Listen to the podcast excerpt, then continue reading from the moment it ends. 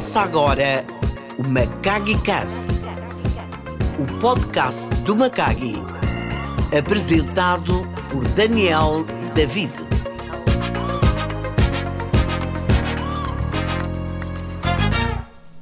Hoje é um dia muito especial, um dia especial para nós no Macagi Cast, porque tenho aqui o meu primeiro convidado, o meu irmão. o meu irmão. O meu irmão, que é uma personalidade muito bem conhecida a nível nacional e internacional, um empresário de sucesso, um dos empresários que marcou a geração, a minha geração e outras gerações a nível de empreendedorismo.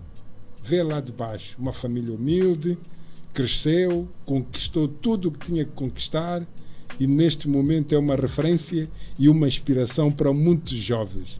E o Macaco Cast vai fazer isso, conversar aqui com um dos empresários que eu admiro, Salimo Abdul. Então, Salimo. Estás a babar, não tenho dinheiro para dar. Estou a babar porque temos que conversar aqui. Temos que conversar um pouco. Este é o nosso primeiro programa. Tenho um compromisso com os macaques todos para conversar com empreendedores, empresários que fizeram sucesso, empresários que marcam também a diferença no nosso país, também a nível internacional. E o Salimo, um grande amigo, uma admiração enorme que tenho por ti, pela sua capacidade de resiliência, de luta. Posso dizer que é um amigão. Grande amigo. Tu és um brother, não és um amigão. Mas, uh, Dede, se me permites, como estamos aqui na nossa informalidade, eu não consigo te chamar Daniel David. Macag. Macag. Somos Macag, somos Macag, de facto, é, é, um, é um termo bem escolhido. Eu aprecio a tua forma simplista de encontrar forma de que nos comunicarmos de forma a, a que sentimos-nos abraçados. E a palavra Macag veio mesmo a calhar. Parabéns, né? Obrigado, obrigado. Acho que os que nos escutam, os macaques lá fora, querem escutar através deste macaque cast quem é Salim Abdul? O que é que ele fez?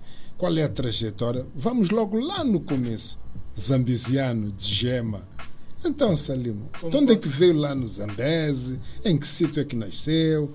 Dá-nos lá um resumo da tua trajetória eh, familiar e do teu crescimento ainda jovenzinho. O que é que fez, Salim? Vamos lá. Ora bem, vamos a isso. Salim Abdullah é um zambiano de Gema, embora, digamos, os antepassados venham de outras partes. Meus bisavôs são de Angós, é, da parte paterna. O meu avô paterno já nasce em Sofala. A minha mãe vem da, de, de Inhambane, mas eu nasci na província da Zambésia. Bom, eu nasci na cidade de Climane 1963, mas tive uma infância a crescer numa zona rural perto de Mupeia, do distrito de Mupeia, que era Maruro, à frente do rio Zambeze. Era lá onde eu tenho boas memórias, como um menino na aldeia que brincava a, a bola aos trapos, descalço, e mergulhava no rio Zambeze não tínhamos medo dos jacarés naquele, naquele tempo. Como é que faziam com os jacarés? E, eu, eu, essa é a tal questão que eu hoje vejo casos no Rio Zambeze que foram. Os jacarés atacam. Eu não sei se era inocência, com os meus amigos da aldeia, nós brincávamos na, na margem, entrávamos no rio, era, era a nossa praia. Então tinham coragem? Era inocência. Eu não me lembro ter visto. Ah, vi jacarés, mas nunca, nunca fomos atacados. Bem, eu penso que também tínhamos alguma, uh, algum tratamento tradicional que uh, as nossas mães faziam né? para nos proteger das cobras, do, do jacaré, porque a gente andava aí no mato, a pé, e, e pronto, andávamos a caçar cobras também com visgas, né? e passarinhos, e essas coisas assim. É, são memórias então, da já infância. Já bebezinho, já tinha indícios aqui do empreendedor, uma pessoa que luta, caça, não tem medo de jacarés. Isso é um sinal de coragem que é uma das componentes ou características muito importante para alguém empreender. Parabéns. Hein? Pois, a caça era, era uma forma de sobrevivência. Eu, eu pronto, nunca fui um grande caçador, mas era, era criança e via o meu pai e os seus parceiros, comparsas da aldeia, que, como não havia energia, caçavam e aquilo que não conseguissem consumir, eles sacavam a carne e depois partilhavam entre os aldeões. Eh, havia uma, lembro de uma geleira de petróleo que a minha mãe tinha, que era pequenina, onde conseguia as próprias artículas da machama que ela produzia e, e guardar lá. Mas era vida, vida sã, que eu tenho em boa memória. Mas pronto, depois, quando chegava a altura da escola, nós tínhamos que migrar para a cidade, a grande cidade de Climane. A Ah, viagem. Então, nasceu nessa zona e ficou lá quantos anos antes de ir para Quilimane? Não, eu não nasci em Maruro. A minha mãe sempre que te- precisava. Nós somos oito irmãos. Sim, sim. Eh, Cinco rapazes e três meninas. E a minha mãe, quando queria dar o parto, ia para Climane. Ah, também. Porque Maruro era uma aldeia, ficava a cerca de 14 km de Mopeia. Mopeia era. era Mas ficou quantos anos em Maruro?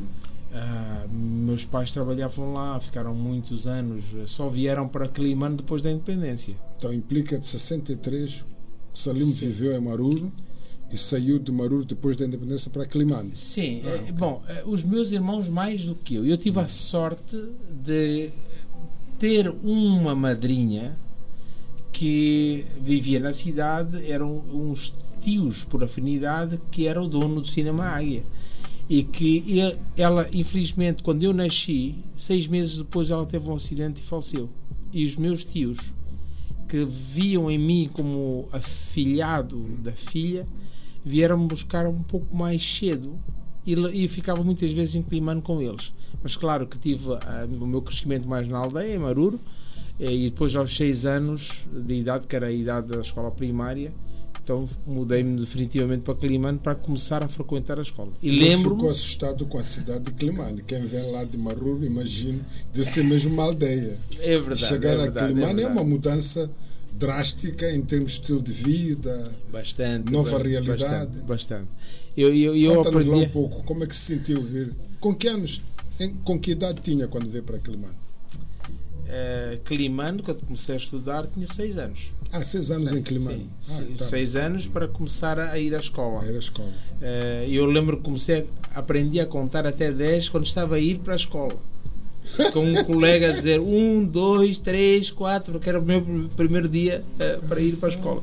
Lembro, tenho essa memória e pronto, e foi assim. Depois, a, a partir de 1975, depois da independência, meus pais também saíram da aldeia, onde trabalhavam, tinha lá o comércio. estra- A cena Sugar States era praticamente o dina- dinamizador da economia daquela zona eh, do, do Zambés, com a fábrica de açúcar, depois eh, os trabalhadores que andavam por Mas Mé também produzia arroz na altura. arroz, eh, eh, era, uma- era uma zona muito rica em termos de agricultura do, da, daquela eh, parte do Vale de Zambés, né? e empregava muita gente, muita gente.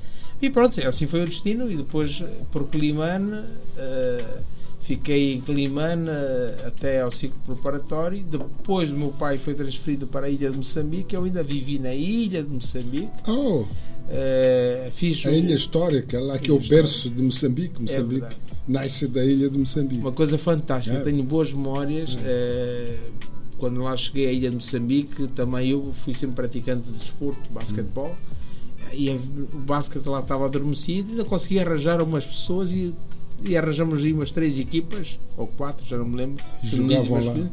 Fizemos um torneio. E, depois ainda vivi em Nampula, no ano Essa seguinte. parte do torneio vamos falar muito bem. Se não é um contratado de um grande clube, então vamos falar muito bem. É. E quantos anos ficou na ilha de Moçambique? Não, na ilha eu só fiquei, digamos, o, três trimestres, porque eu, quando vim de Climano, já tinha iniciado o primeiro trimestre, eh, completei o ciclo preparatório e depois fui para Nampula, para continuar a, a escola comercial. Eh, e durante este ano, é Marur, 78, Marur, Climane, Climane, ilha, de Moçambique, cidade de Nampula. Nampula. E depois de Nampula, eh, os meus pais foram de novo transferidos eh, para Climane e quando eu terminei Nampula, voltei para Climane também, para fazer a nona classe. E Que é- foi o Quantos ano- anos tinha quando fez a nona classe?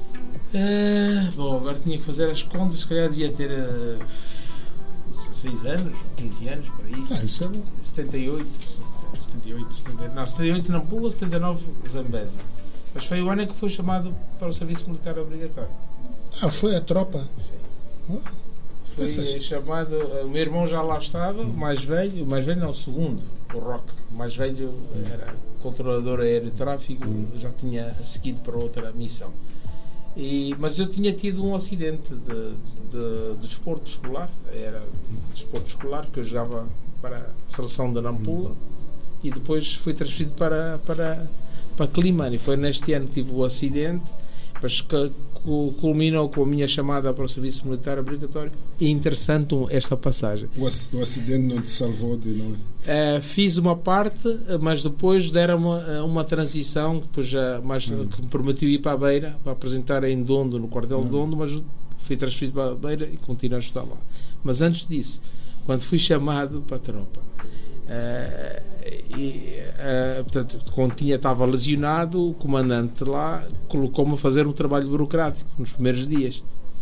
E reparei que era o único que tinha completado o quarto ano, estava na nona. Ah, Esta- não estava na nona. Então ele disse, você fica já com o serviço administrativo, a maior parte dos, dos recrutas que lá estavam, alguns tinham quarta classe e outros eram quase iletrados. Então está aqui um grande insight, quer dizer, a formação lhe habilitou a ter uma colocação especial.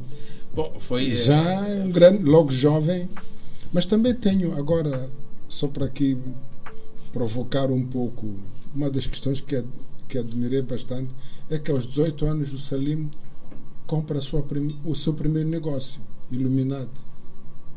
Conta lá essa história para perceber. Tá Como é tá que aos bem 18 informado. anos foi a tropa e na tropa já começa a comandar, porque tinha habilitações que lhe, que lhe facilitavam tomar cargos mais especializados e aos 18 anos começa a fazer business.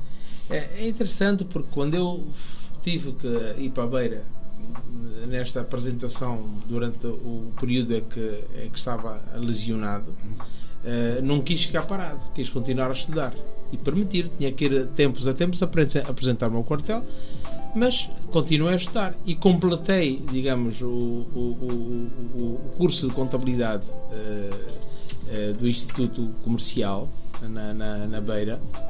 E, e durante este período que eu lá estava, eu tinha que fazer algo para viver, porque meus pais não, não eram pessoas de grandes posses, eles também eram pessoas muito humildes.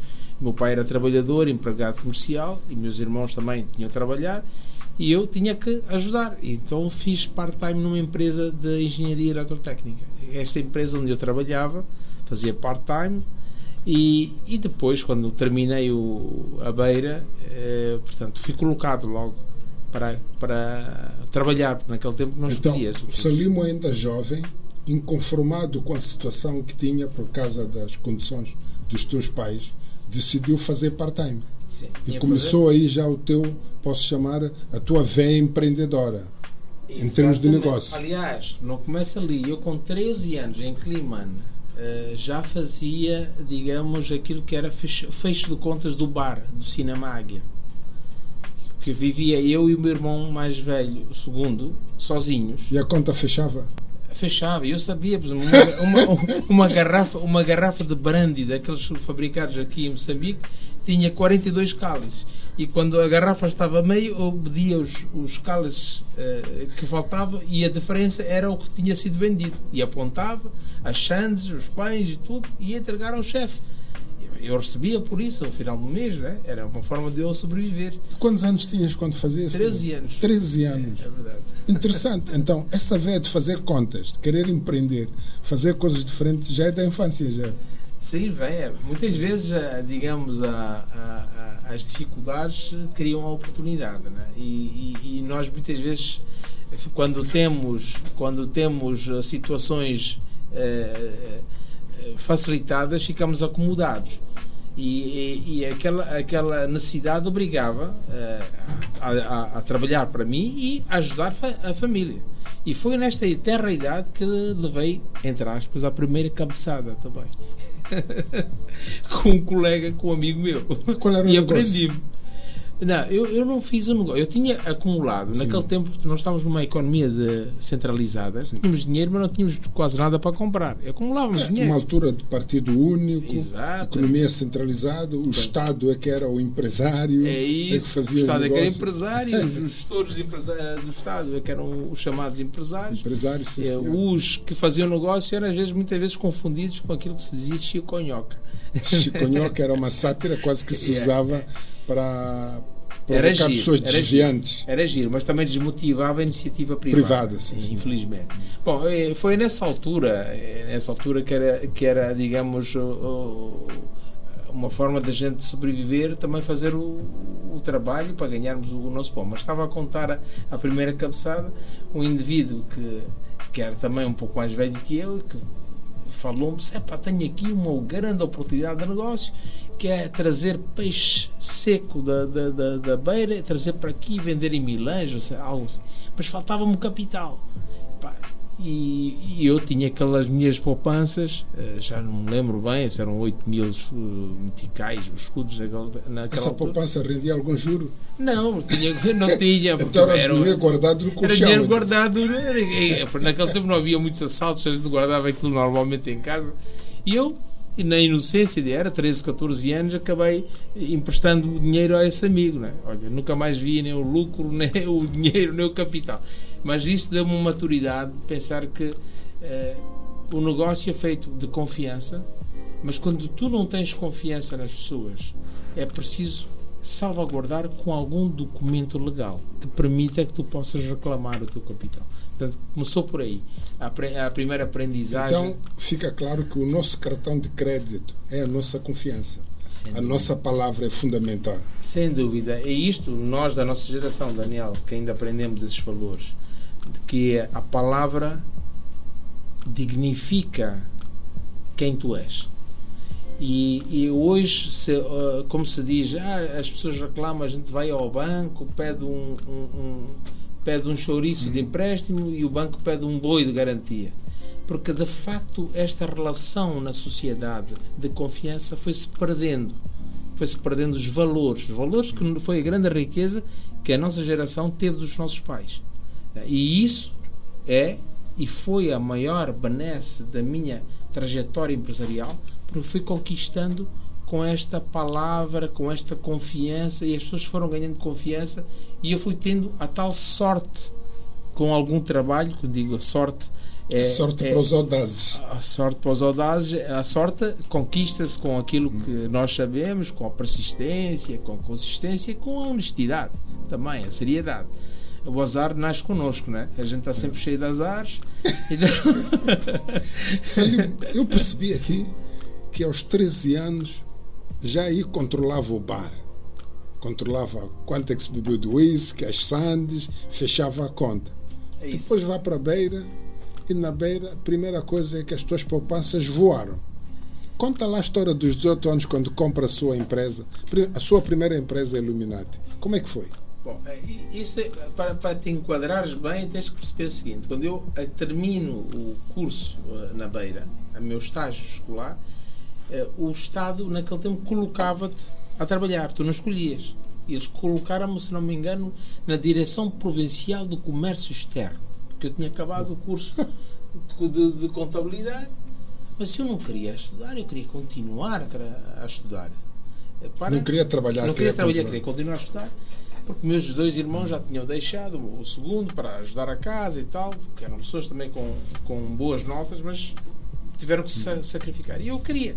E como jogava basquete, então ah, tive a oportunidade, a minha equipa foi campeã, a oportunidade de vir a Maputo e era a minha primeira vez para vir a Maputo. Estamos a falar dos anos 80, penso eu. É, Era uma altura de crise, não havia nada. Grande crise. Mas era As um lojas sonho, vazias, cooperativas do povo. E os meus amigos até brincavam comigo. Vais a Maputo. Disse, ah, vou a Maputo para jogar. Até ia, era a equipe campeã. Se vais conhecer Maputo, irmão. Aquilo tem mais prédios que árvores lá na tua cidade. Eu ainda me lembro bem e que de facto quando cheguei a Maputo fiquei impressionado, mas não vi muito. Porque foi chegar, Uh, ficamos hospedados na casa de um amigo e depois íamos jogar basquete. Acabou, hum. acabou o torneio, voltámos para, para a beira. Mas ficou aquele macaquinho de jovem eh, na altura que tinha o meu sonho continuar a estudar e desenvolver, ir para a grande capital. E eu não desisti dessa vontade. Fui lá à direção provincial dizer: pá, eu queria continuar a estudar, e lá fiz muita pressão. E eles disseram: pá, isto aqui não se resolve aqui, só lá é Maputo. Bom. Mais uma vez Maputo. Aí já vim por minha conta. Consegui arranjar um lobby, como andava na zona militar, uma boleia no Antonov. Antonov, aqueles aviões militares. Antonov, sim, aqueles aviões, aviões militares, militares, russos. Uh, sim, acho que era um Antonov, pensei eu. E tinha que vir para, para Maputo. E, e isto é uma história interessante.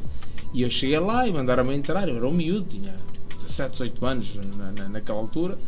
Eh, entro para o, para, o, para o avião, franzino, e depois começaram a entrar os outros, né? as boladas da altura.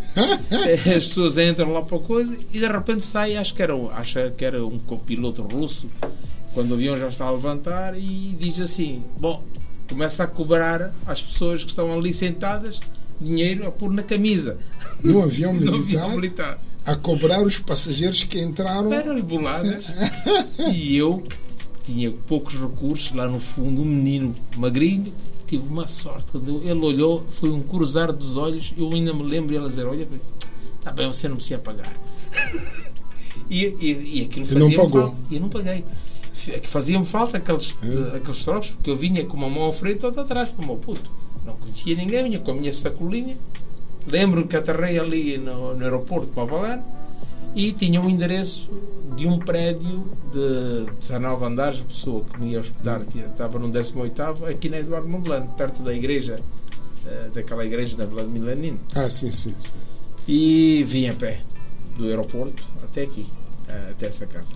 A pé? A pé. Não tinha carro, não, não conhecia, conhecia ninguém, Maputo. não conhecia Maputo e fui por consegui chegar. Cheguei ali, ainda não havia a, a, a Avenida Angola, havia ali aquela uh, estátua, agora a estátua de Dormolano ainda não existia. Uh, vim, encontrei o prédio, ia perguntando às pessoas, como se diz quem tem boca chega a Roma, e subi. Esse prédio não tinha elevador, fui bem recebido pelo casal que recebeu-me, hospedou-me lá. Gostei dessa. Quem tem boca chega a Roma. A Roma. Acho que num próximo podcast vamos falar da, da viagem ao Cano para saber como é que a boca compra cerejas. Essa é malandrice.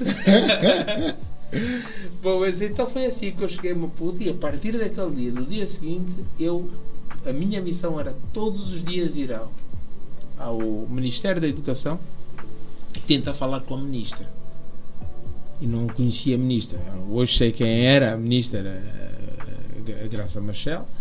Pensou que na, na, altura tentava, era muito difícil. Um desconhecido como eu, um rapaz ali que veio lá de, do norte, queria falar, queria.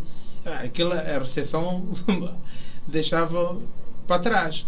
Mas de tanta persistência de eu lá todos os dias, um diretor lá cansou-se, mas este, este, este miúdo está aqui todos os dias, o quê? E alguém falou, você não sei, quero falar com o ministro, quero falar com... E ele chamou-me. O que é que tu queres? O que é que tu precisas? A ministra está ocupada, não sei. Disse, pá, eu estou aqui, eu sou de Climano, fui à beira, tal, tive essa coisa, mas eu pá, preciso de continuar a estudar para ajudar a mim a minha família. Contei a minha história, dramatizei um pouco mais do que necessário para ver se o coração do lado das autoridades. E ele disse: pá, isso aqui não se resolve cá, tens que voltar para a beira. Fogo, não é possível. não sei se já ainda tinha outro Antonov, nem imagino. É para nada. E eu desesperado. Pá, depois lá que, tive que voltar para a beira mesmo, porque não conseguia nada. Fui para a beira, fui lá falar com, com, com coisa, já tinha alternativa. E eles disseram: não tens hipótese, isso só lei Maputo. bom, no desespero, vou tentar mais uma vez, mas desta vez já vim eh, mais munido, fiquei em casa de um casal que hoje posso dizer meu irmão, meu primo por afinidade, porque ele hospedou-me sete anos ou oito anos, fiquei naquela casa, um pendura, eh, que hoje posso dizer sim, família, sim. porque eu podia ter ido para o self se conseguisse a bolsa. Mas self é um, é um residencial, residencial de estudantes universitários. universitários. Bom, mas era, nessa altura eh, eu ia com muita fé e rezava e orava e fui. Esse, o tal senhor, quando me viu de novo, passado umas semanas, já disse: Acho que ele, ele é que se cansou de mim. Chamou-me para o gabinete, sei lá, queres fazer um curso chamado informática? Esse é. Onde é que é isso? É na Faculdade de Matemática, na Universidade de Eduardo Mondlane, e tens aulas de contabilidade no Instituto. Eu fiz contabilidade. Perfeito. Só que já começou o curso há dois meses. Isso não tem problema. Vai-te apresentar. Naquela altura nem sabia o que era bem informática. era o primeiro curso em Moçambique de informática. Quando eu me apresentei na Faculdade de Matemática, os meus havia só duas turmas de informática. Os, meus colegas olharam para mim e começaram a se rir. Se você vê dois meses depois, vai fazer o quê? E a malta está aqui apanha bem. Era só matemáticas, e, uh, ciências computacionais. E era o primeiro curso que selecionava em Moçambique. E naquele tempo, um computador, um PDP-11, ocupava esta sala toda Sim. e só dava para quatro monitores. Não mais nada. Os computadores gigantes. Gigantes. E, e nós tínhamos turnos. Uh, mas foi assim a minha chegada a Maputo. Uh, não conhecia ninguém. Depois, a partir dali, como eu gostava de E conseguiu fazer o curso?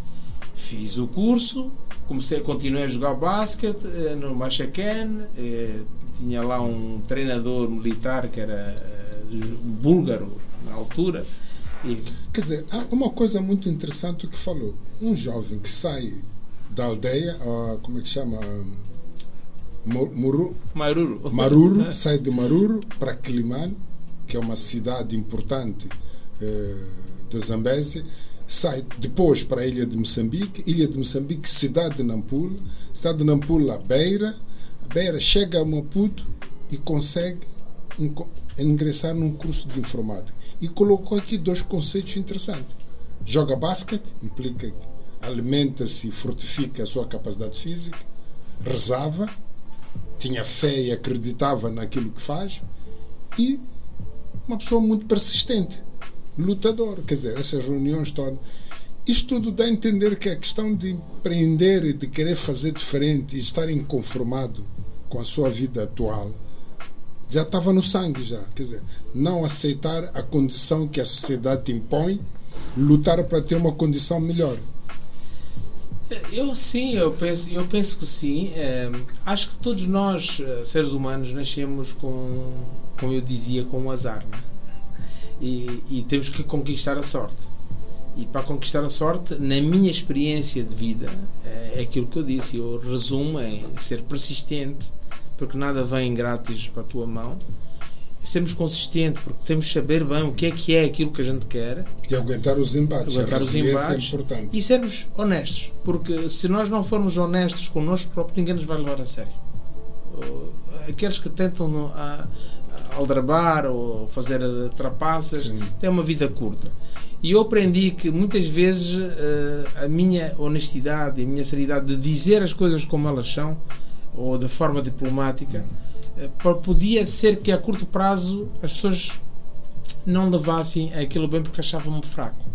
Mas a médio prazo aceitavam a, a, característica que eu estava a transferir, porque eles confiavam naquilo que podiam confiar é, em mim. Mas é verdade, porque o Salimo semeava a honestidade e ia colher ao longo do período a gratidão pela palavra, pela forma como se comporta. Exatamente. Mas não fuja, vamos lá, quero saber a compra da sua primeira empresa aos 18 anos. Como ah, é sim, foi? sim. Então, estando aqui em Nampula, já, em Nampula, Maputo. em Maputo, já a estudar, uh, eis que recebo uma chamada, naquele tempo não havia telemóveis, hein? foi chamada direta para a casa onde eu estava a viver, do casal Latif, eh, que hoje eh, para mim é um irmão, é ele e a, e a esposa.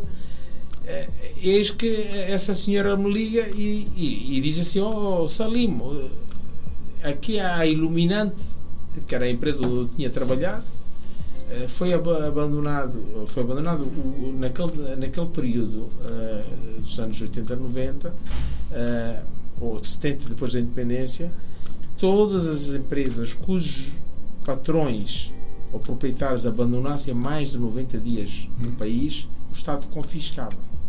Nacionalizava. Nacionalizava. É. E naquele caso, como era uma empresa média, não era uma empresa estratégica, era uma uma empresa de engenharia eletrotécnica, e eu conhecia mais ou menos a empresa, o Estado, antes de nacionalizar, perguntava aos gestores se alguém queria Comprar. ficar com a empresa. Lá na empresa, ninguém quis, nem a senhora que era da contabilidade, nem um outro procurador que lá estava, e eu nem sabia que tinha uma procuração também. Ah, Então a senhora liga-me e diz: Olha, no- eu e Fulano tal e Fulano tal não estamos interessados. Queremos perguntar se tu estás interessado. e eu, naquela terra idade, da inocência, com cerca de 18 anos, disse ela: Sim, estou interessado. E meti-me no avião, num fim de semana, numa sexta-feira, se não me engano. Naquele tempo, os, os, os tickets viajarem na LM não era caro, era baratíssimo. O problema era conseguir os lugares. Tinhas que fazer amizades e cunhas lá, o pessoal da LM, não sei o quê. Mas consegui. e abandonou tudo em Maputo. Não abandonei. Fui por um período. Fui, eh, lembro que fui numa sexta e voltei numa terça. Eh, para inteirar-me à empresa, fa- tinha de saber o, o estágio, perceber um pouco. Sabia que tinha 77 trabalhadores, com salários atrasados. eh, a empresa tinha seus débitos e créditos, mas eu não sabia nada do que era débito nem crédito. Eu simplesmente, a senhora me ensinou a fazer um requerimento à mão. Eu, fulano tal, portador de BI número tal, estou interessado em ficar com os ativos e passivos da empresa eh, tal, a Iluminante, pelo valor de. E eu ofereci 400 meticais, que era o, a minha O que, é que, poupança. que é que valia 400 meticais agora em dólares? Se não é? calhar eh, nem chegava a 100 dólares, se calhar. Ah, se- era simbólico apenas. Não, era o que eu tinha. Não era Ah, simbólico. ofereceu e Ofereci o que eu tinha da minha poupança. E aceitaram? Ah, Este é que é o, o bonito. Uns meses depois a senhora liga, olha, o despacho veio deferido. Agora tens que vir aqui tomar conta da empresa. E eu fui para lá, mas eu não tinha falado com ninguém, nem com amigos, nem com familiares. E quando fui para lá fazer a escritura, o Estado, a Direção Comércio, fez a escritura e disse agora, agora venha comigo porque vamos lhe entregar os ativos e os passivos da empresa. Eu não sabia o que era ativo nem passivo, não é? Quando descobriu que era passivo da empresa, levei um murro no estômago. Eram as dívidas e as letras que os proprietários todos tinham deixado. Eram milhões e milhões. Então, um empresário jovem, aos 18 anos, compra uma empresa e não fez o due diligence não necessário. nenhuma. Apenas comprou a empresa Comprei. por quase 400 meticais, o valor da altura, não sei quanto é que valia isso em dólar, Foi e uma... fica com uma dívida até os cabelos. É verdade. E depois as mercadorias que lá estavam eram para assim, a Praça da Beira era como um ONU, tinha fitas adesivas, algumas coisas que e tinha os trabalhadores e tinha obras incompletas. Portanto, foi esse rebuçado que eu recebi A envenenado. curiosidade dos macaques agora estão a escutar o podcast é saber. Vamos ouvir a primeira experiência de gestão e de empreendedorismo de Salim Abdullah. Como é que se desenvolveu das dívidas? Como é que deu a volta a essa situação? E como é que conseguiu gerir a empresa e dar o salto para estar onde está hoje? É porque deve ter passado a muitas coisas. Mas só esta questão de iluminato, como é que conseguiu dar a volta? É interessante. É interessante Qual foi a estratégia que é, estava por trás? Muitas vezes eu não tinha estratégia naquela altura, era, era fiz aquilo in- intuitivamente, como jovem, de querer ser ah, empresário, de querer segurar. Mas também a minha bagagem histórica de passar pelo bar, gerir, deu-me alguma noção do que era gerir um negócio. E, e como se diz, ah, ah, e naquele momento ah, Já havia- tinha algum know-how? tinha algum know-how. Mas era naivo. Pronto, o meu curso de contabilidade eh, de- tinha noção do que era o ativo e o que era passivo, mas não tinha a consciência exata do que era. Passei a ter aquele dia, quando soube que o passivo da empresa era grande e o ativo era pequeno. Significa que eu, eu, eu comecei um negócio já altamente endividado. E foi aí quando eu quis partilhar com alguns eh, amigos e irmãos, se pá, isto, fiz isto, isto, isto. Bom, todos chamaram-me de maluco. Você é um parvo, porquê que não falou comigo? Meteu-se em problemas, agora... Bom, a consciência e a responsabilidade que eu tinha, por um lado, de fazer o sharing da informação, não me trouxe nada Já de reparou- benéfico. Já reparou uma coisa aqui? Toda a gente quer construir algo. Quando começa, é chamado de maluco, É. que não sabe nada, que está ali perdido da vida, que vai. É um tudo- louco. É um louco. É. E depois quando, Irresponsável. e quando, passado alguns anos, sobe ao palco, todos aplaudem como epa, aquele era meu vizinho, trabalhamos juntos. É. É a regra de jogo de sempre. Eu tenho em referência isso à pessoa que tenho à minha frente, o meu macaco. sei de onde veio, sei o que passou, vivi os momentos difíceis, por isso partilho contigo com muito gosto, porque tu sabes dar valor àquilo que eu estou a dizer. Não, é um, não são palavras vazias que tu vais tentar interpretar, porque tu não interpretas, tu sentes o que eu estou a dizer porque passaste pela mesma trajetória. Podem ser diferentes num, num ponto ou no outro, mas o sentimento, a entrega, a angústia, a felicidade, o, o- a, a, digamos, a inconformidade é a mesma de qualquer eh, empreendedor que começa do zero. É diferente daqueles que têm a sorte ou o azar, não sei se é sorte ou se é azar, de receberem heranças de terceiros que muitas vezes, se calhar, uns conseguem dar sequência porque estão bem, bem assessorados e outros destroem a herança que têm porque não dão valor àquilo que foi construído. É como qualquer filho ou qualquer pessoa que recebe de um pai facilmente um carro ou um dinheiro sem lhe preparar para ele, para ele usufruir disso, o que vai acontecer é que ele não valoriza aquilo. Ele vai usar aquilo parte porque pensa que dia seguinte vai receber o mesmo.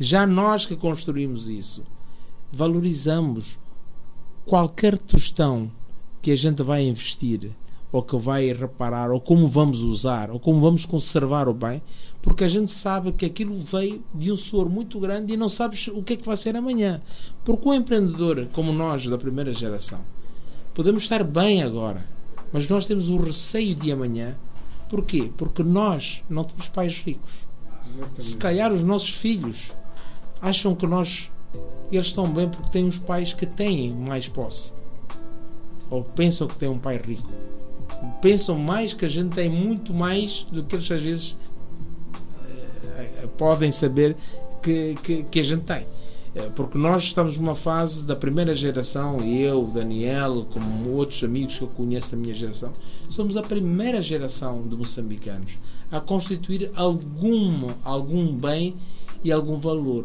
Que, Que é gente- algum patrimônio, algum patrimônio. algum valor. E, e uma nação, e hoje a gente olha para a Europa, a gente olha para os Estados Unidos e vê bilionários, trilionários. São gerações e gerações de famílias. Nós estamos na primeira geração depois da independência que estamos a fazer algum. E se nós não tivermos o cuidado de educarmos e prepararmos os nossos sucessores, eu não gosto de dizer herdeiros, porque herdeiros é uma palavra leviana para mim. Portanto, sucessores que deem continuidade àquilo que nós estamos a construir, nós nem daqui a, a- a- mais duas ou três décadas vamos ter empresários moçambicanos que possam sustentar a economia do país, dinamizar o emprego, que é um grande desafio para nós. Portanto, essa é, é a visão que eu tenho. Eu sei que, tu- que o Daniel, o meu macaco, tem a mesma visão. tem a mesma visão. Eh, infelizmente ainda somos poucos. Eh, eu sinto. É capaz de haver muitos Eu interessados. recordo- Eu recordo-me que esta questão da palavra é importante. Só fazendo aqui uma parte, eu organizei na altura, não sei em que ano é que foi, um jogo de futebol e precisava de comprar, eh, organizar, não como jogador, não como Salim que jogava, mas a nível empresarial. Consegui ganhar o concurso de transmitir um jogo de ferroviário na Liga dos Eu Campeões. lembro. E não tinha capacidade financeira. Eu disse, Salim, preciso de 50 mil dólares. O Salim fez lá um. Eu nem sabia. A Aval. livrança, o Aval. aval. Aval, A avalista. Vale fui ao banco, o banco deu-me dinheiro. E o homem do banco disse: Epá, esta livrança, se você não pagar, o teu amigo vai pagar. Eu disse, Mas pronto, tudo bem. Levei o dinheiro, fiz o negócio. Só que eu tinha um empréstimo por cinco anos. Eu devolvi o dinheiro por seis meses. O Salim perguntou: "Eu- Isto é que era para ganhar. Dede, tu, tu sabes de uma coisa? É, Eu fi- fiz aquilo de forma empírica, natural, porque tu eras um, um amigo, irmão, e epá, eu, eu, avalista, não era eu que tirava, era avalizava É. e o banco dava. Fiz isso contigo tão naturalmente, nunca pus que isso Não, fosse eu, um risco. Eu, eu, eu, eu é que fiquei assustado. Mas por que, que estão a dizer para não devolver que podia aguentar cinco Mas meses? não é isso que eu queria dizer. Sabes que com esta naturalidade, correu natural, bem, e depois apareceu um conhecido, porque é aquilo que eu digo, amigos é uma coisa, conhecido é outra, que estava com a mesma uma dificuldade desta. E eu, como já tinha sido avalista, acabei, a? Ah, acabei avalizando. Olha, só aprendi o que era um aval, porque esse senhor não pagou ao banco e o banco veio levar o meu dinheiro. E eu ali a partir aí comecei a, a perceber que pá, ser avalista não é assim É de complicado. é complicado e a Mas partir Salim, dali vamos lá. Só para fechar, para passar, queria fazer aqui algumas questões. Quantos anos levou para consolidar o negócio, tendo em conta que tinha um passivão, um passivo enorme e uma empresa que estava destruturada? Quantos anos, só para de uma forma resumida, para passar, tem aqui algumas questões que eu queria partilhar um bocadinho. Quantos anos? Interessante. Olha, eu, eu tenho, eh, tenho em consciência, na, na altura, tive que aprender muito e, e, eh, e- e- e aconselhar-me até com algumas pessoas mais idóneas sobre metodologia de gestão. Porque eu não era um gestor exímio e pegar numa empresa que ela tinha 77 trabalhadores, era uma empresa de engenharia, tinha obras em curso, mas nada, ah, não tinha mercadoria para faturar. O que eu, a primeira coisa que fiz eh, foi reunir os trabalhadores, 77 trabalhadores, eram técnicos, engenheiros, tinha um ou dois engenheiros, um engenheiro, outros eram técnicos e alguns eletricistas. E dizer-lhes, olha, meus amigos, estamos no mesmo barco. E eles já me conheciam, porque eu também trabalhava lado a lado com eles quando estava em part- part-time, mas já... E quantos anos tinha Salim nessa altura? 18, 19 anos? Eh, 19 Sim, anos. tinha 18 para 19, penso eu, já na altura. Quer dizer, o Salim a comprar a empresa e eu na altura a ir às Minas. E isso foi em 1982, portanto, que se consolida isso. 80, eu estava já aqui em Maputo, portanto, devia ter 19 anos. Então o Salim na altura tinha 19, a 20 visão anos. do que se propunha a fazer, tinha um propósito gigante, que era mudar do estilo de vida, da qualidade de vida e transformar a sociedade. Tinha a coragem, todos nós temos medo de alguma coisa, mas a coragem está do outro lado do medo. Então teve a coragem e entrou na questão de avaliar o que lhe faltava, competências de gestão. E foi buscar aquilo que é um ativo importante de qualquer organização, que são as pessoas. Foi mobilizar as Exatamente. pessoas para garantir, mitigar as fragilidades que podia ter na gestão. Hoje o Daniel faz aqui um- uma análise eh, científica muito boa porque tem conhecimento. Eu naquela altura não tinha esse conhecimento Mas científico. tinha, tinha. Eu fiz tinha. um pouco podia não, podia não exteriorizar, mas os passos que deu são passos de uma pessoa com visão, com coragem e agora com competência, porque foi pegar uma empresa que estava destruturada se apercebeu que, olha, tenho que mudar a empresa. E as pessoas em primeiro lugar. É, sem dúvida. E, e aquilo foi um- um- uma mutação eh, de 360 graus da minha vida, porque não era o meu sonho na altura. E eu, quando acabasse o curso, naquela altura de informática, até fiquei com duas cadeiras pendentes, porque tínhamos duas opções. Ou íamos para a área de informática, que era eh, segurança do Estado, digamos, eh, informação, Sim, o Estado era o cliente fornecedor de tudo. e ali se dizia que íamos, íamos para a Rússia e ficávamos lá na formação e depois voltávamos, eh, era a opção. Ou íamos para o setor agrícola, para o Brasil, para estudar. E é- eu fiz parte da equipa que ficou ah, ah, ah, alocada à Secretaria de Estado de Hidráulica. Quero dizer uma coisa, nunca fui funcionário público. Nunca trabalhei para o Estado. Tive seis meses a fazer o estágio na Secretaria de Estado de- de- Para adquirir as competências que não tinha. não, era obrigatório. Era obrigatório. Eh, e durante este, porque eu tive, estava na área informática, tinha que fazer o padrão, tinha que ensaiar, tinha que fazer o meu pro- programa, fiz trabalhos para, para o Ministério da Agricultura, mas tudo em estágio. Foi na altura que comecei a ter já esta, esta situação na minha empresa iluminante e eu ali decidi, aliás, ainda me lembro quando fui entregar o meu portfólio à Secretaria de Estado de Hidráulica, o senhor que me atendeu, eh, ele vira-se para mim e disse: Você é, você é um empresário nato. Porque eu escrevi o meu portfólio, CV. Porque eu ia fazendo no, nos intervalos os cursos de mecanografia, eh, este tipo de coisas, para me ir adaptando à, re, à realidade da gestão das empresas. Não é? Mas voltando à, à, questão principal, quanto tempo uh, levei para, para reabilitar a Iluminante? E ela ganhar consistência e sustentabilidade? Eu devo lhe dizer que, se eu lhe disser que foram mais ou menos dois anos e meio, para aí, as pessoas ficam chocadas mas eu digo, digo, digo, tenho que, eh, tenho que fazer aqui um, um parênteses e dizer que o mercado naquela altura era completamente diferente do mercado hoje. Como falamos, naquela altura estávamos com uma economia centralizada. centralizada. Hoje é uma economia de mercado. Naquela altura, a procura era maior do que a oferta. A procura vinha do Estado. E a hoje, a oferta é maior que a procura. Então, naquela altura, tu tinhas que identificar qualquer coisa para vender. Então, a mais-valia. Qualquer produto era comprável. Era, comprável. era um, era um escassez, de escassez total. E a minha. A, a, coincidência de eu estar em Maputo com a empresa na beira foi uma, uma digamos, uma conjugação uh, abençoada. Porque eu em Maputo. Uh, na, na casa onde vivia do, do, do Latif.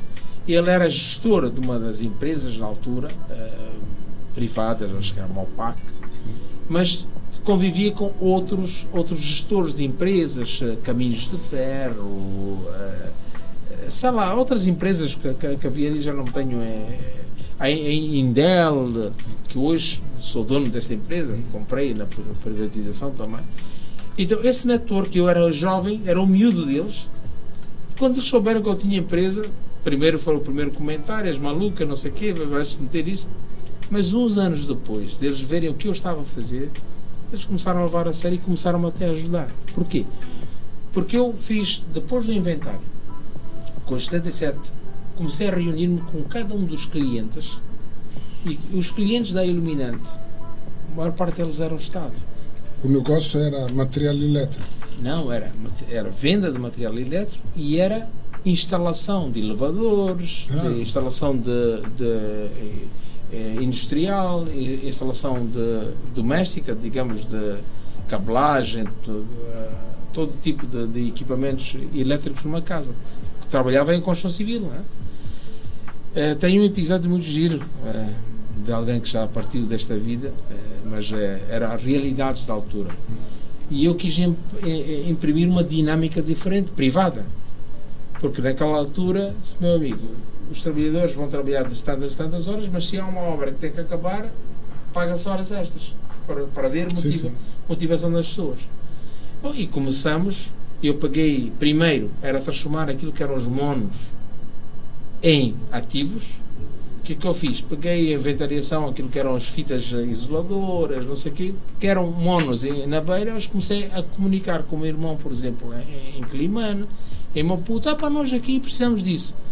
Porque naquele tempo que distribuía isso era uma então, empresa estatal. Tinha material que, não, que era quase obsoleto ou que não se usava. Na beira, mas, mas servia em Climane. Servia, então começou a expandir, a expandir o seu mercado. E a, a ter o cash flow.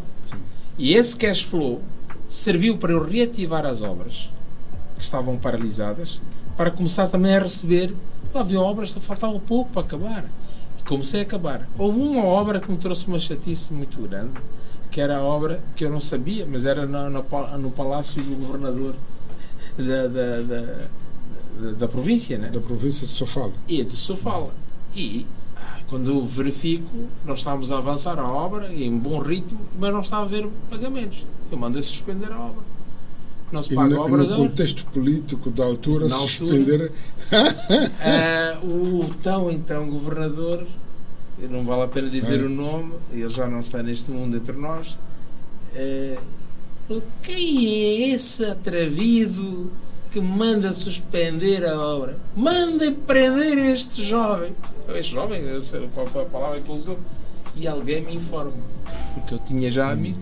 Disse, "Epá, tu vais estar aqui em maus lençóis. Era um contexto para quem nos Contexto. escuta agora, talvez não tenha ideia, os jovens não percebam, que era um contexto de partido Era único, economia centralizada, um partido dominante, que eu posso, eu quero, eu faço. Pois, é um contexto completamente Diferente. O facto é que eu fugi pelas traseiras da minha empresa para não ser preso.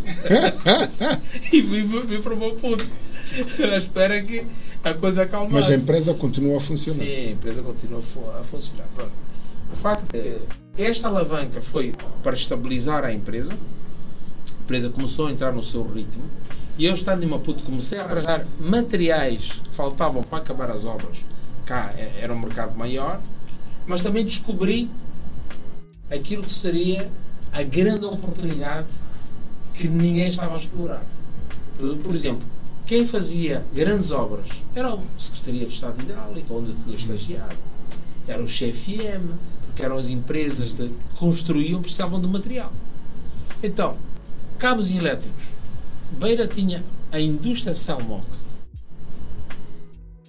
Mas estava lá na beira. Mas a falta de gestão a nível estatal, por exemplo, tinhas a Interelétrica, que era uma empresa do Estado, que importava tudo que era material elétrico, não havia nenhum O privado. sistema do mercado não funcionava em termos de procura e oferta, e Não, a não, comunicação ou a publicitação, Exatamente. E o Estado tinha um e criava um vazio. Exatamente. Nós éramos ah, aves raras, os empresários a aparecerem no, no- no mercado. Por exemplo, a internet importava lâmpadas, importava, era capaz de mandar lâmpadas para Xaixai e mandar fitas isoladoras para a Beira. Quer dizer, não era uniforme. E- ou mandava pouco para aqui. A gestão não era, não, era, não era bem feita e havia déficit. E eu descubro essa lacuna e começo a fechar o buraco da falta da, dos, dos, digamos, da, dos materiais nos mercados. O que havia lá eu levava daqui para lá e o que havia da beira para cá. E descubro então a grande mina que me deu uma alavanca.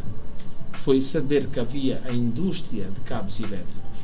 Com o meu sonho, a partir daí, começou a ser querer ser um industrial de, de produção de cabos elétricos. E que depois eh, testemunhaste a minha primeira fábrica de cabos elétricos em 98 aqui. Eu vou para falar com o CEO, da, da- o, do- o presidente do Conselho de Administração, o CEO da fábrica, eh, na altura, mas com eu como miúdo desconhecido. Mas sabe, só um insight importante aqui. Sim. Está aqui uma colocação que eu acho interessante. Mesmo em condições adversas, quer políticos, quer económicos, em condições adversas em termos de mercado, o Salim mostra claramente para quem quer empreender, sempre encontra solução. É dentro dos problemas que Sim, aparecem soluções para resolver esses problemas Sem dúvida. e sem termos os ganhos merecidos. Sem dúvida. E está bem resumido. É esta experiência. Eu estou a ser mais detalhado para. Para que se Também perceba. a ideia de e contextualizar, porque muitos que nos escutam agora É. não acompanharam, principalmente os jovens, É isso não têm noção de um período muito adverso. Agora que temos tudo, temos internet, mas já muitos jovens continuam-se a queixar. É verdade. E às vezes dizemos que as oportunidades são para toda a gente, ou a chuva cai para toda a gente, e não entendem que um- naquele momento nem a chuva caía. Bom. e assim criava-se oportunidades. É mais fácil culpar ao outro que já tem, sem saber de onde é que ele trouxe as coisas que tem. Não é? Então, Exatamente. a, o- a zona do conforto é lamentar e culpar o outro. Vitimização, Vitimização. coitado, o mercado não ajuda. E Claro por que, que- que é interessante para o Macag isso, Salim? É interessante porque o contexto atual é um contexto do mercado de economia de mercado, de abertura global, com um telemóvel como esta, a pessoa chega a qualquer parte do mundo. O Salim não tinha telemóvel, não tinha mercado, tinha um contexto de controle econômico centralizado e mesmo assim demonstrou a sua via empreendedora, a inconformidade e a procura de soluções. É um aprendizado muito importante que em qualquer circunstância nós podemos empreender. É verdade. Só depende de nós. E, é- e- e isto com, para a nova geração que muitas vezes auto se vitimiza. Eu não consigo porque não tenho. Coitadinhos. Olha, eu naquela altura tinha estes 19 ou 20 anos, não era conhecido, ninguém me conhecia. Eu tentei, acho que fiquei umas semanas para tentar falar com o presidente da fábrica, Selmoc. Porque, epá, eu era atendido lá embaixo. Era marginal. É. Quando consegui falar com o senhor, Ele perguntou-me o que é que tu querias. Eu fiz um jogo psicológico com ele. Perguntei quantos quilómetros de cabo PBC, PBT ele podia me fornecer. Ele olhou para mim. De, como ele disse, estás a brincar comigo? Disse, quantos quilómetros tens essa, essa, essa capacidade? Eu, disse, eu quero saber primeiro quanto é que o senhor tem para, para me oferecer, porque eu preciso quase que ilimitado de quilómetros, porque eu já tinha furado cá em Maputo o mercado. Então, já, Já tinha visto o buraco. E ele, quando me deu o preço, Daniel David, há coisas diferentes. E naquela altura, lembra-se que a desvalorização, em- a desvalorização acontecia assim aos mil por Sim, cento. tínhamos inflação aí. As margens não eram como hoje, a gente põe margem de 5%. Naquele tempo era 1000%, 2000%. Quando ele me deu, eu vim para aqui coloquei tudo. Ele exigiu-me cinco- 50% de pagamento na altura. Pedi-lhe duas semanas. Vim a Maputo, coloquei toda a encomenda em algumas companhias cá, mas com margens Para para proteger-se da inflação, proteger Não, e não só. Eh, os incidentes logísticos. Porque naquele tempo, para a trazer. dificuldade logística era grande. Eu transportei quilómetros e quilómetros de cabos via aérea. Mas, E mesmo assim conseguiu ter margem. hum, mas muita margem.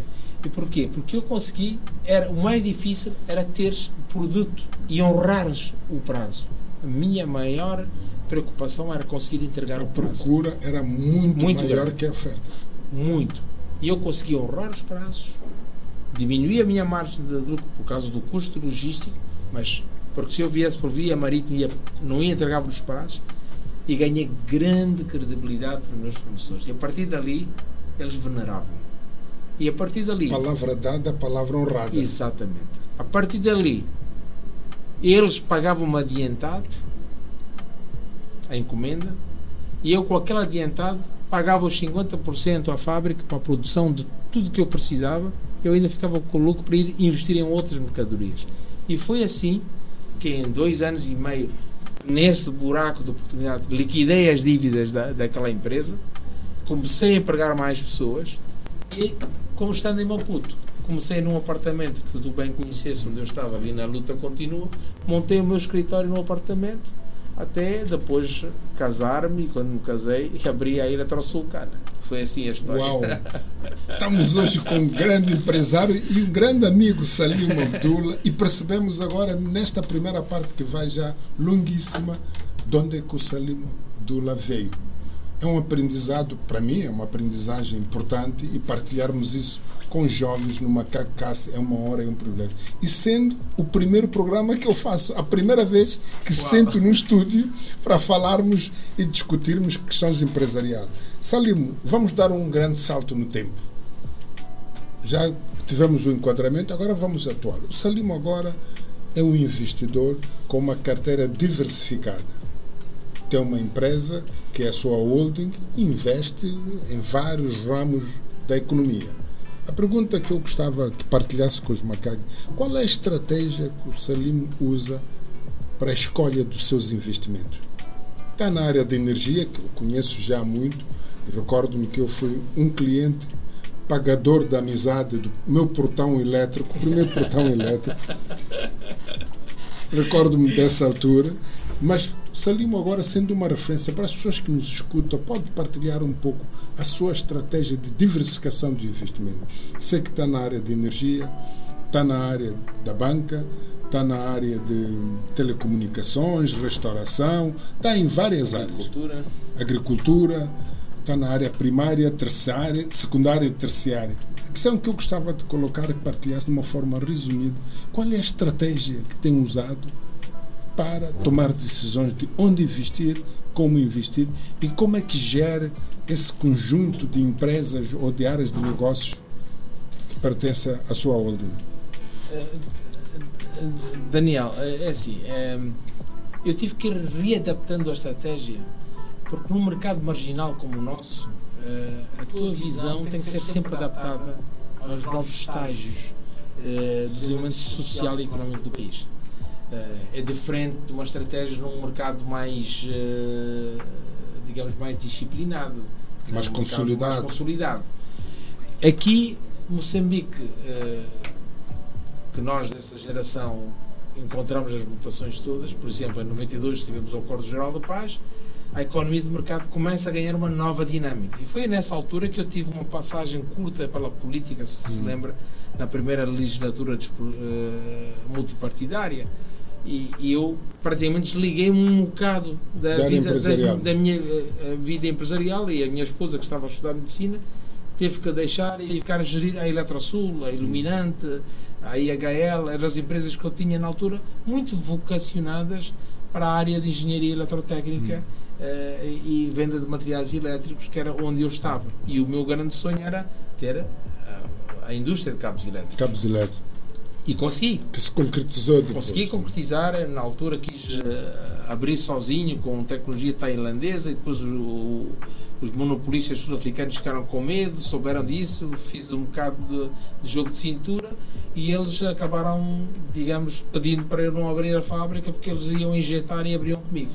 Porque ou comprávamos a Salmoca da Beira ou abríamos aqui. E foi na altura que eu, já como Eletrosul, concorro e compro a, a privatização. Né? As hum. empresas, eh, o Estado já estava a privatizar. Com a abertura da economia do mercado, o Estado começou Começa a desembaraçar-se das empresas estatais. Muitas pessoas tiveram medo. Eu tive a sorte, e, e, e, e aí foi alguma visão, de que, como o Estado estava a dar a oportunidade aos moçambicanos de constituírem património, porque é nós comprávamos as empresas estatais, tínhamos 10 anos para pagar, e em 10 anos o preço que tu pagavas hoje com a desvalorização da moeda era quase nada. Era só ter a estratégia de como rentabilizar. E eu acabei sendo uh, dos empresários uh, que cumpriu todas elas e com algum sucesso, porque a Iluminante comprei num processo, não foi de privatização, mas foi, foi um processo, digamos, uh, de abandono e de nacionalização do, do, do, Estado.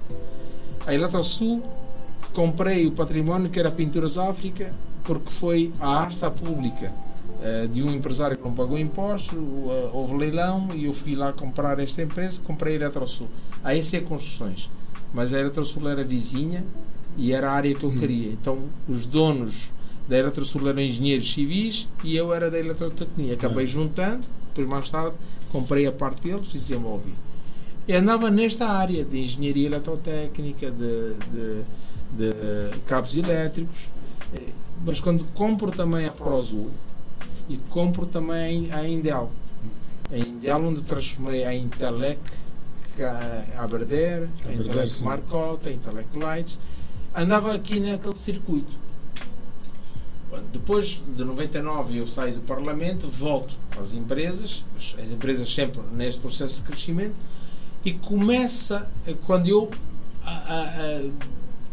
desligo-me e, e, na minha visão achei que podia dar um contributo ao país através do associativismo empresarial e não via política.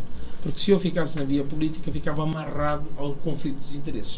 Então pedi para não sair. Ainda fui reeleito para o segundo, mas pedi para sair, fiz só uma sessão e então começo a montar a estratégia, a minha estratégia de presidência da Associação Comercial, depois a eh, CTA e isto dá-me uma amplitude de networking porque começa a haver muitos investidores internacionais a quererem vir, mas não encontram Parceiros. muitos interlocutores cá porque as empresas não tinham accountability e era uma coisa que eu já começava a accountability, ter a escrita, a contabilidade em dia para poderes constituir partilhar com, e partilhar com os investidores.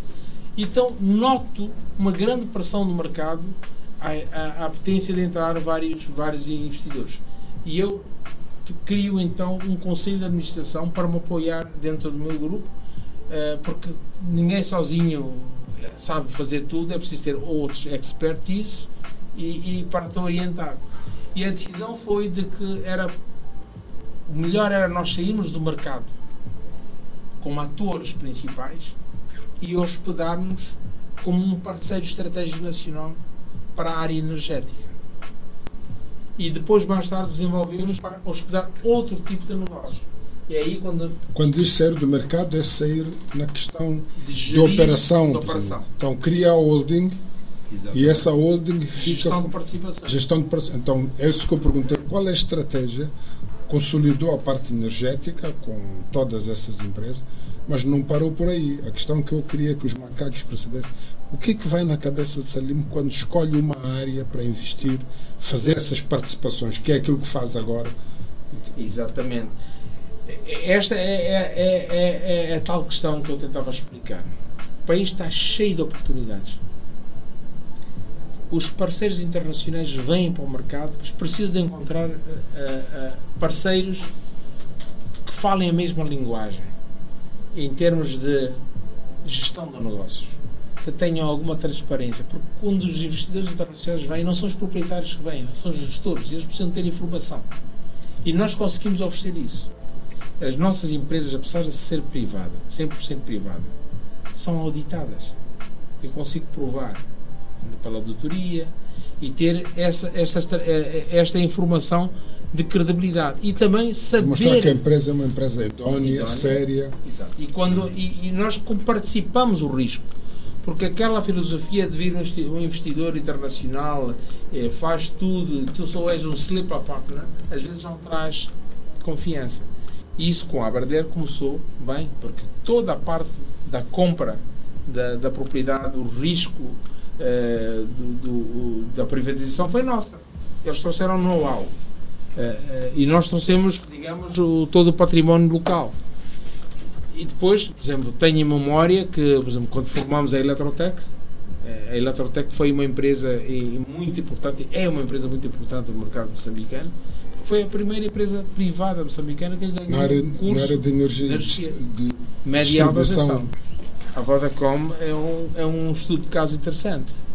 Como é que eu não percebia nada de telecomunicações, mas eh, tenho em mente quando eu era presidente da CTA em 2006 ou 2007 eh, o CEO na altura eh, da, da Vodacom aqui pediu um encontro para fazer um advising e como eu era o Captain of Industry, como eles dizem, o presidente da CTA, eles, como uma empresa privada, estavam com dificuldades, eh, não sabiam se iam fechar as portas ou se iam continuar a investir porque os resultados estavam maus, por aí afora.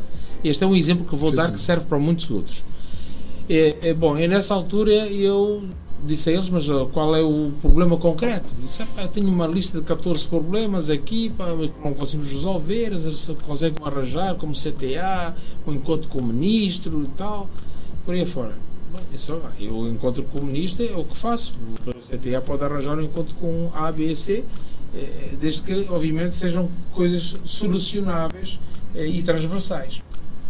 Eh, mas depois, eh, nas, umas semanas depois, veio, já veio a equipa da África do Sul para pedir eh, um encontro e eu quis estudar um pouco mais sobre a indústria de, de, de, de- telecomunicações, não precisa, para também ter algum argumento, não era só empiricamente. Estudei um bocado e percebi que eles estavam a cometer falhas muito graves. E eles convidaram para um jantar, eu vou tentar resumir um bocado mais, e, e disseram, "Ah, nós estamos aqui e tal, com esses 14 problemas, veja lá se nos ajuda a resolver isso a nível político, com o ministro tal, porque nós estamos a ter e o regulador. Eu comecei-me a rir e disse, vocês querem resolver esses vossos problemas, eu arranjo um encontro, vocês vão com 14 problemas, saem de lá, certamente com 28. E eles olharam para mim, mas porquê? Disse, "Pá, Acho que o problema não está na questão política só.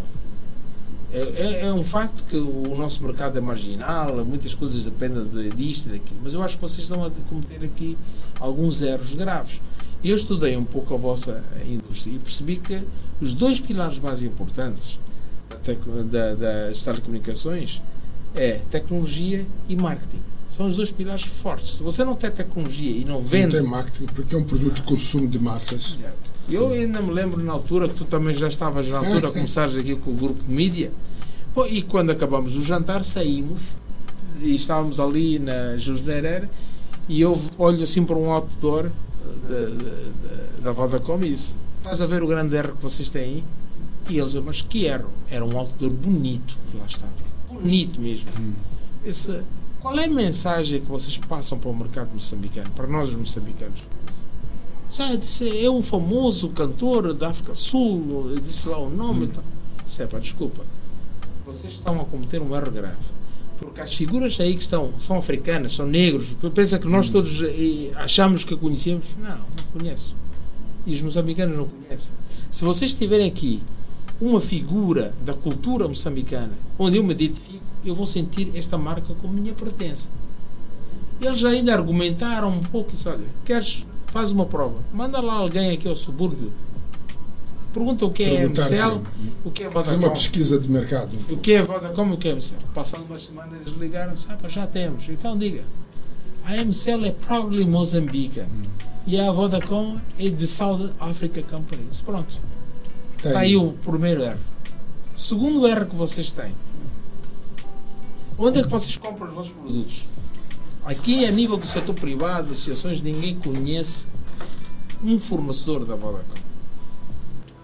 Nem no mídia, nem no, no, no agência de viagem, nem nada. Vocês mandam ver tudo da África do Sul. Como é que querem que os empresários moçambicanos tenham um sentimento de pertença? O Estado esquece porque é MCL. Quem é o vosso, a vossa administração? Nem português falam, camon, querem, não conseguem falar com um dirigente. Ah, vocês não vão a lado nenhum assim. Vocês são de facto uma empresa sul-africana, vocês pensam que são um branch. Mas isso é um país soberano. Tem que ser uma empresa de Moçambique. Que onde haja sentimento de pertença. Pá, foi uma conversa assim um bocado. Eu estava muito eh, natural, estava a dizer como um comandante da indústria moçambicana. Não, a dar uma assessoria, como uma, mentor, uma, uma como, assessoria sobre como, como funciona o mercado. E como presidente da CTA, eu tinha sentimento. E eles, com uma surpresa grande, passado algum tempo, voltaram-se para mim, sabe, Mr. Abdullah, queremos um encontro muito alargado com o. Veio uma delegação enormíssima da África do Sul. Estamos-lhe a convidar para ser acionista da Vodacom. Acionista com pode ficar até 49%. Eu até me assustei. Eu não tenho capital para os 49%. Eu vou, posso. Levei algum tempo a ir ver o que é que era, o investimento, tudo. Pá, aceitei comprar uma pequena parte que eu podia ir e, e, dar a garantia. E foi assim a nossa entrada. O facto é que eles ouviram, começamos a fazer mudanças. Eu entrei para a administração, ajudei a, a, equipa a mudar e agora é uma das maiores empresas moçambicanas. Um ano e meio depois tornou-se líder de mercado. Sim, sim. Uh, líder de mercado. E, e, a partir dali, não sei quantos, até os sindicatos queriam ser acionistas da Vodacom. Então, só entendendo um pouco, a sua estratégia foi uma estratégia de conhecer o mercado, conhecer as dificuldades e as diversidades que o mercado tem, os pontos fortes, os pontos fracos, e através desse know-how, a sua holding preparou-se, que era uma economia de transformação, entrada de novos investidores, preparou-se para receber os investidores, acompanhá-los e mostrar-lhes como é que Moçambique funciona, quais são as fragilidades, quais são os pontos fortes e capitalizar esse know-how na entrada em vários negócios estratégicos. Exatamente. o conhecimento do mercado foi importante. É o know-how. Portanto, é por isso que eu disse, nós optamos por sair da gestão e operação direta das empresas, porque podemos ser bons em tudo, sermos uma holding de gestão de participações com um profundo know-how do mercado moçambicano. Uau. Que ajuda as empresas que têm transferência de tecnologia, que é o valor acrescentado, que a nossa visão é o que é que a gente pode trazer para Moçambique de bom? Podemos trazer tecnologia para Moçambique, dar-lhes alento para eles minimizarem o risco dessas empresas que vêm para o mercado marginal, que vezes o país perde essa tecnologia a favor do país porque não temos instituições fortes do Estado nem privadas que acompanham. Então, são estas empresas e de alguns empresários que têm alguma experiência que podem minimizar o deslize dessas empresas, transformando nesses deslizes em sucesso delas no mercado. Por exemplo, hoje eu olho com felicidade ver que o, o país tem cabos moçambicanos, mas podia fazer melhor quando na altura que nós metemos nós descemos mais de 200% do custo dos cabos para o mercado. Uau! Salim, a tua história é interessantíssima, é uma história que me emociona bastante ver como é que o empresário que vem da aldeia passa pela cidade de Climane, começa a ver um pouco de prédios, vai para a ilha de Moçambique, que é o berço do nascimento de Moçambique, vai a Nampula, Nampula a Beira, Beira a Maputo e hoje está aqui a partilhar no nosso primeiro podcast a sua história, a sua trajetória, que eu vou chamá-la de primeira parte. Vamos voltar aqui numa próxima oportunidade para vir falar um bocadinho. É uma partilha porque este projeto do MacacoCast tem em vista chamar aqui pessoas como Salim Abdul para mostrar às outras pessoas que podemos transformar as nossas vidas dependendo das nossas decisões. As nossas decisões de hoje impactam a nossa vida amanhã e deixarmos de auto-vitimizar. Muito obrigado, Salim. Estamos juntos. Macari, Muita força para Macari. Esperamos muitos, estar juntos. muitos E eh, vamos estar juntos no segundo. Esta é a primeira, é a primeira edição de. Salim Abdullah. Vamos conversar. Tenho muitas questões para colocar e para falar. bem haja Muito Macari. obrigado e Bem haja. voltaremos a estar juntos em breve. Um grande Um abraço. abração. Obrigado. Bem.